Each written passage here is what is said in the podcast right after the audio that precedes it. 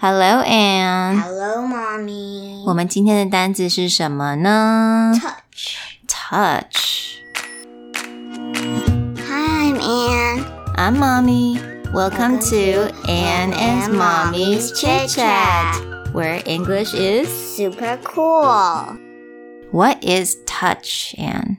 就是摸嗯，触摸的意思，去摸。How do you spell touch? T O U C H. T O U C H。那这个 C H 是什么的发音呢？So C H ch ch ch. All right.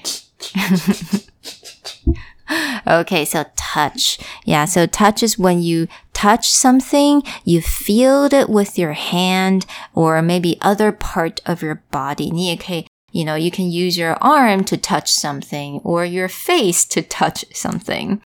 Yeah, it doesn't have to be your hands.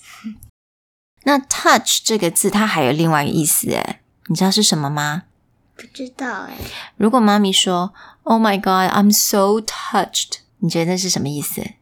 我被碰到了吗？ 或许妈妈看到一个很感人的故事，尤其是 animal story，and I said I'm so touched. What does that mean?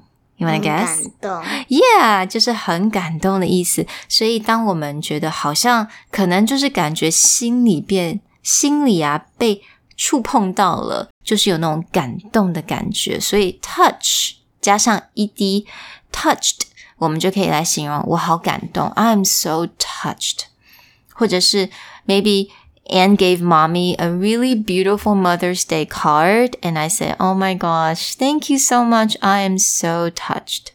Okay, so I hope you guys liked the lesson today, and we'll talk to you guys next time. Bye. Bye.